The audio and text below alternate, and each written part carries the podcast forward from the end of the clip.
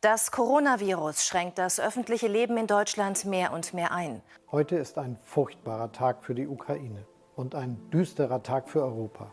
Es wird wärmer, mehr starken Regen geben. Auch heiße Tage wie hier in Hamburg nehmen wohl zu. Ich bin depressiv. Das sagt aktuell jeder vierte Jugendliche in Deutschland. Der oberste Gerichtshof der USA hat das liberale Abtreibungsrecht gekippt. Klimawandel, Maske tragen, Querdenken statt Klardenken, Depression und Wirtschaftskrise. Aber dabei bitte Abstand halten. Nicht erst seit dem Ausbruch der Corona-Pandemie Anfang 2020 ist die Welt, wie wir sie kannten, aus den Fugen geraten. Am Morgen des 24. Februar 2022 war es dann, als hätte man den Schalter endgültig umgelegt. Es herrscht Krieg in Europa. Spätestens in diesem Moment haben wir uns doch alle die gleiche Frage gestellt. Wo findet sich in dieser Welt noch Hoffnung? Wir sind die Journalismus Masterclass 2022 der Universität Passau und wir haben es uns zur Aufgabe gemacht, dieser Frage auf den Grund zu gehen. Hierfür sind wir durch ganz Deutschland, Österreich und sogar bis in die Ukraine gereist, haben Dutzende Interviews geführt und beeindruckende Persönlichkeiten kennengelernt. Das sind ihre Geschichten.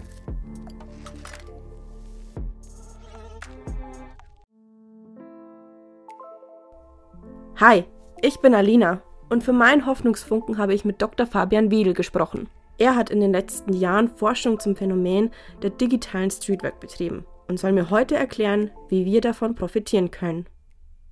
Wie erklären Sie Laien, was digitales Streetwork eigentlich ist? Ich sag immer, ähm, jeder kennt ja die Streetworker in der echten Welt. Du hast einen Park und in dem Park hängen dann verschiedene Jugendklicken rum und dann laufen SozialpädagogInnen da durch, stellen sich vor, sagen transparent, wer sie sind, warum sie hier die ganze Zeit rumschleichen und ähm, erklären, was sie machen, erklären, dass sie da sind, einfach wenn es Probleme gibt, dass man sich jederzeit an sie wenden kann.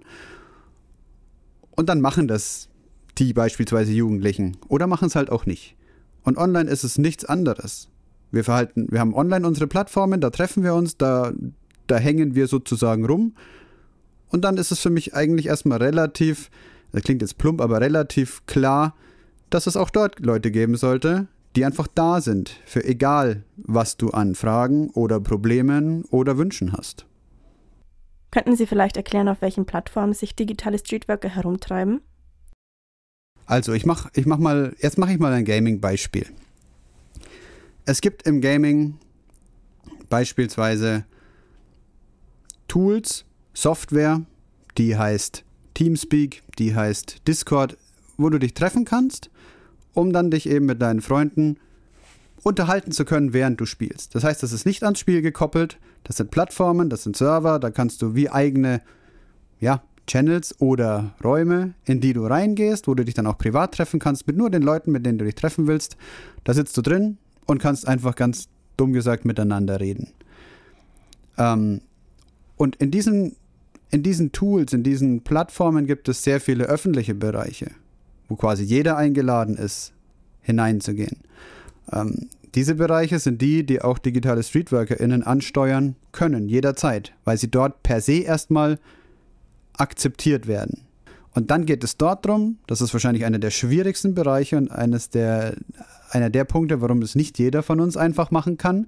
Du musst es dort schaffen, Leute anzusprechen die dort sitzen, in ihren Kanälen, in ihren Freundeskreisen, so wie sie im Park sitzen würden, musst du ansprechen, ohne sie direkt zu verschrecken, ohne direkt den Pädagogen oder die Pädagogin raushängen zu lassen, ohne direkt zu sagen, du weißt Dinge besser. Gleichzeitig aber transparent zu machen, wer du bist und was du magst. Du darfst auch nicht hingehen und sagen, ey, darf ich mal mitspielen und dann nach fünf Runden auf einmal so hinterm, hinterm Berg hervorkommen mit, oha, hier läuft aber gewaltig was schief. Oder dann erst sagen, wer du bist und warum du hier bist. Wie verbreitet ist denn die digitale Streetwork aktuell und wie könnte sich das entwickeln? Alle möglichen Angebote der Sozialpädagogik, genauso auch der Psychologie und, und ganz viele andere Branchen werden gerade einfach digitalisiert, weil ähm, man schon seit zehn Jahren darüber redet, dass man es machen sollte und durch die Corona-Pandemie gemerkt hat, dass man es jetzt tatsächlich einfach machen muss. Folgedessen jetzt gerade ist der Hype relativ groß. Wir haben viele Projekte, Pilotprojekte in dem Bereich, die jetzt gestartet sind. Die Politik hat ähm, diverse Gelder freigegeben. Das ist alles gut.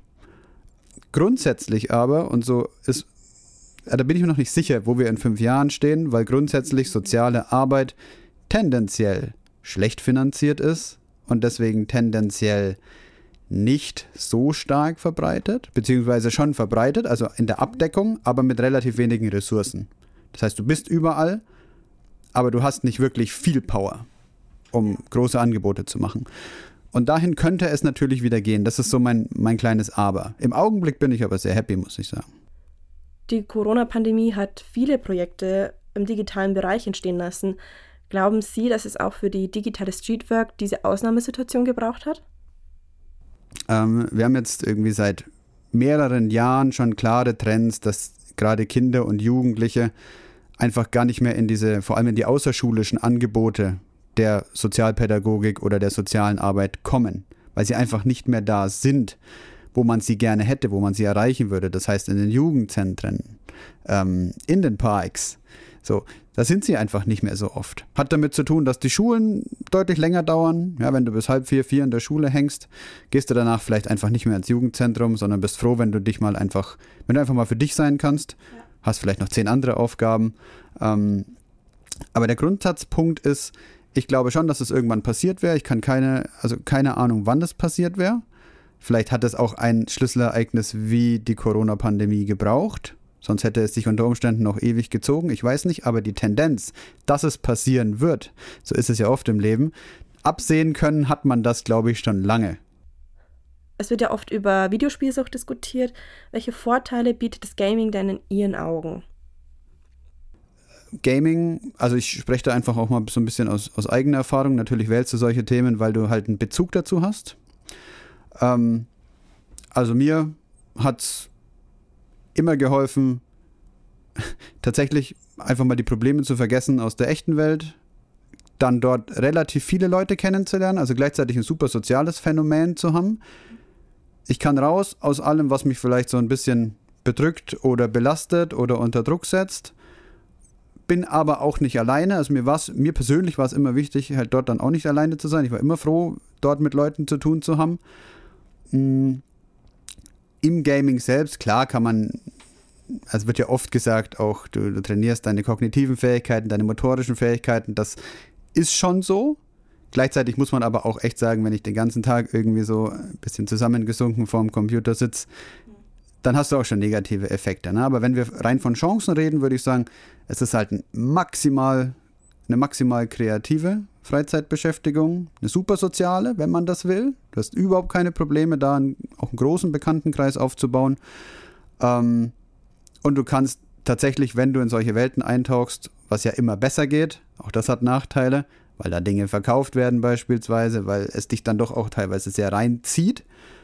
Aber klar, im ersten Moment vergisst du erstmal die Probleme, die du einfach vergessen willst, die du auch vergessen können solltest, ein Stück weit, irgendwann mal am Tag. Sie haben eben von der eigenen Erfahrung gesprochen. Ähm, und da stellt sich mir jetzt die Frage, was zocken Sie denn? Eigentlich, ich denke immer eine große Bandbreite. Ich würde sagen fast alles, außer die klassischen Rollenspiele und Online-Rollenspiele, weil, nicht weil ich die nicht mögen würde, ich glaube, das ist mega interessant, aber da hatte ich für mich immer die Angst, dass ich tatsächlich abdriften könnte. Und komischerweise, ohne das wirklich reflektiert zu haben, das ist mir erst Jahre nach meiner Jugendzeit, die ja die Hauptgaming-Zeit war, auch für mich, bewusst geworden. Ich glaube schon, dass ich das gemieden habe, weil ich tatsächlich Angst hatte, dass mich das ein bisschen zu sehr aufsaugt, dass es mich zu sehr fasziniert. Folgedessen habe ich vor allem, also schon viel Online-Spiele, weil da sind halt die anderen Leute, da war mein Freundeskreis. Ja, Ego-Shooter, Rennspiele, Sportspiele habe ich auch sehr gern gespielt, Strategiespiele, auch wenn ich da immer schlecht war. Aber ich würde behaupten, mit mir kann man schon sehr viel anfangen in dem Bereich. Also ich bin da schon offen. Sie haben vorhin über positive Effekte von Videospielen gesprochen und dabei auch das Problem angerissen, dass manche zu sehr darin versinken. Ähm, seit Jahren gibt es da zwei Lager, die entweder entschieden für oder gegen Gaming sind. Wie hat sich denn diese Debatte entwickelt? Ja, man kann schon, man kann sie schon nach wie vor als polarisiert bezeichnen. Sie ist schon nach wie vor geprägt von sehr starken BefürworterInnen und sehr starken GegnerInnen. Das stimmt schon. Insgesamt, und das kriegst du auch immer mehr im Dialog mit verschiedenen Akteuren, also auch mit Eltern oder mit der Videospielwirtschaft oder auch der, ich sage jetzt mal im Großen der Medienpolitik. Du kriegst schon immer wieder äh, ja rückgespielt, dass man sich eher versteht. Dass eine größere Offenheit herrscht, hängt auch damit zusammen, dass natürlich jüngere Menschen, die, die groß geworden sind mit der Branche, auch immer mehr reinwachsen in Positionen mit Verantwortung mhm. in all diesen Feldern, stimmt schon. Aber ich würde es nicht nur darauf schieben. Ich glaube, die Menschen haben mittlerweile besser verstanden, dass Gaming per se nichts Schlechtes ist. Dass es, sie haben zumindest verstanden, dass es auch Vorteile hat, nicht nur Risiken. Ähm, trotz alledem und das wurde mir wiederum auch bei meinen Forschungen nicht nur zur Doktorarbeit, auch seitdem, also gerade in den letzten zwei, drei Jahren immer wieder ge gefeedbackt. Es ist noch zu festgefahren, als dass man, als dass man in der Lage wäre, zum Beispiel präventive Angebote und rehabilitative Angebote, also allgemein pädagogische Angebote im Gaming, vor allem digital vor Ort, breitflächig zu verankern da triffst du schon noch auf zu viele Widerstände in Gremien, die sich aber einig sein müssten, um Dinge zu entscheiden. Welche Möglichkeiten wurden denn bisher genutzt, um übermäßigem Gaming entgegenzuwirken? Ich finde das Angebot, das gerade so das psychotherapeutische Angebot, um Menschen zu helfen, die damit negative Erfahrungen gemacht haben, das ist schon sehr gut ausgebaut. Das äh, ist erstmal positiv zu beurteilen, weil ich mir relativ sicher bin, wenn du ein Problem damit hast und bereit bist, auf welchem Art auch immer es dann dazu kommt, aber bereit bist, wirklich dich dem zu stellen, dann findest du genügend Angebote, um das zu tun. Also es gibt genügend ambulante Sprechstunden, es gibt genügend längerfristige Therapieangebote. Gleichzeitig sind wir aber halt jetzt in dem Bereich, reden wir über den Bereich, der dann erst aktiviert wird, wenn das Kind schon in den Brunnen gefallen ist. Läuft das nicht eigentlich einem Trend zuwider, dass immer mehr Menschen psychotherapeutische Hilfe suchen, aber einfach keinen Therapeuten finden? Spannende Frage würde ich beantworten mit, da hat man wahrscheinlich Glück, dass es das Gaming, trotzdem es so groß ist, immer noch ein Nischenphänomen ist, wenn du auf die Gesamtgesellschaft schaust. Mhm. Das heißt, es gibt Angebote in diesem Nischenmarkt, die sind dann wiederum sehr nischig, weil sehr pointiert eben aufbereitet. Und diese Angebote gibt es. Die werden nicht einfach so umgeschichtet, bloß weil sich, in, bloß weil sich jetzt eine gesamtgesellschaftliche Nachfrage nach Psychotherapie erhöht. Das heißt, da kommt es uns mal zugute, dass wir auch in, ich sag mal, Töpfen, finanziellen Töpfen und Ressourcentöpfen denken. Das Angebot dort besteht. Wenn die Gruppe derer, die diese Angebote brauchen, quasi noch geringer ist, dann ist das gut für diese Gruppe. Deswegen ist das gut für, für alle GamerInnen. Ähm, und deswegen könnte es sein, also ich kenne jetzt die Zahlen nicht gesamtgesellschaftlich, ne, Nachfrage, Psychotherapie und Angebote. Das heißt, ich kann jetzt so ein Stück weit, ist das jetzt Bauchgefühl auch, aber ich würde schätzen, im Gaming hast du einfach Glück, dass es relativ viel Angebot gibt für relativ wenige Leute, Vorsicht, nicht die es brauchen, sondern die es in Anspruch nehmen. Wie verändert das Digitale denn die Bereitschaft, das Angebot für die Streetwork anzunehmen?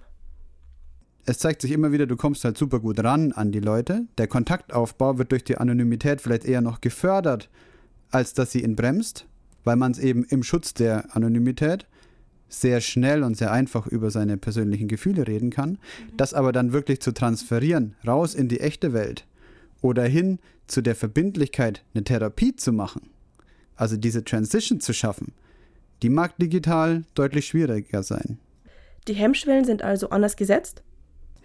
Die Hemmschwellen sind komplett anders gesetzt, das bringt es sehr gut auf den Punkt. Die Hemmschwelle, den Kontakt aufzunehmen, ist wesentlich geringer. Die Hemmschwelle aber aus dem latenten Kontakt heraus handfest in die Therapie zu gehen, die ist unter Umständen wesentlich höher. Gleichzeitig nutzen Jugendliche Gaming und andere Plattformen, um sich einen privaten Raum zu schaffen, in dem sie ohne Erwachsene sein können. Das ist ja auch eine Riesenherausforderung.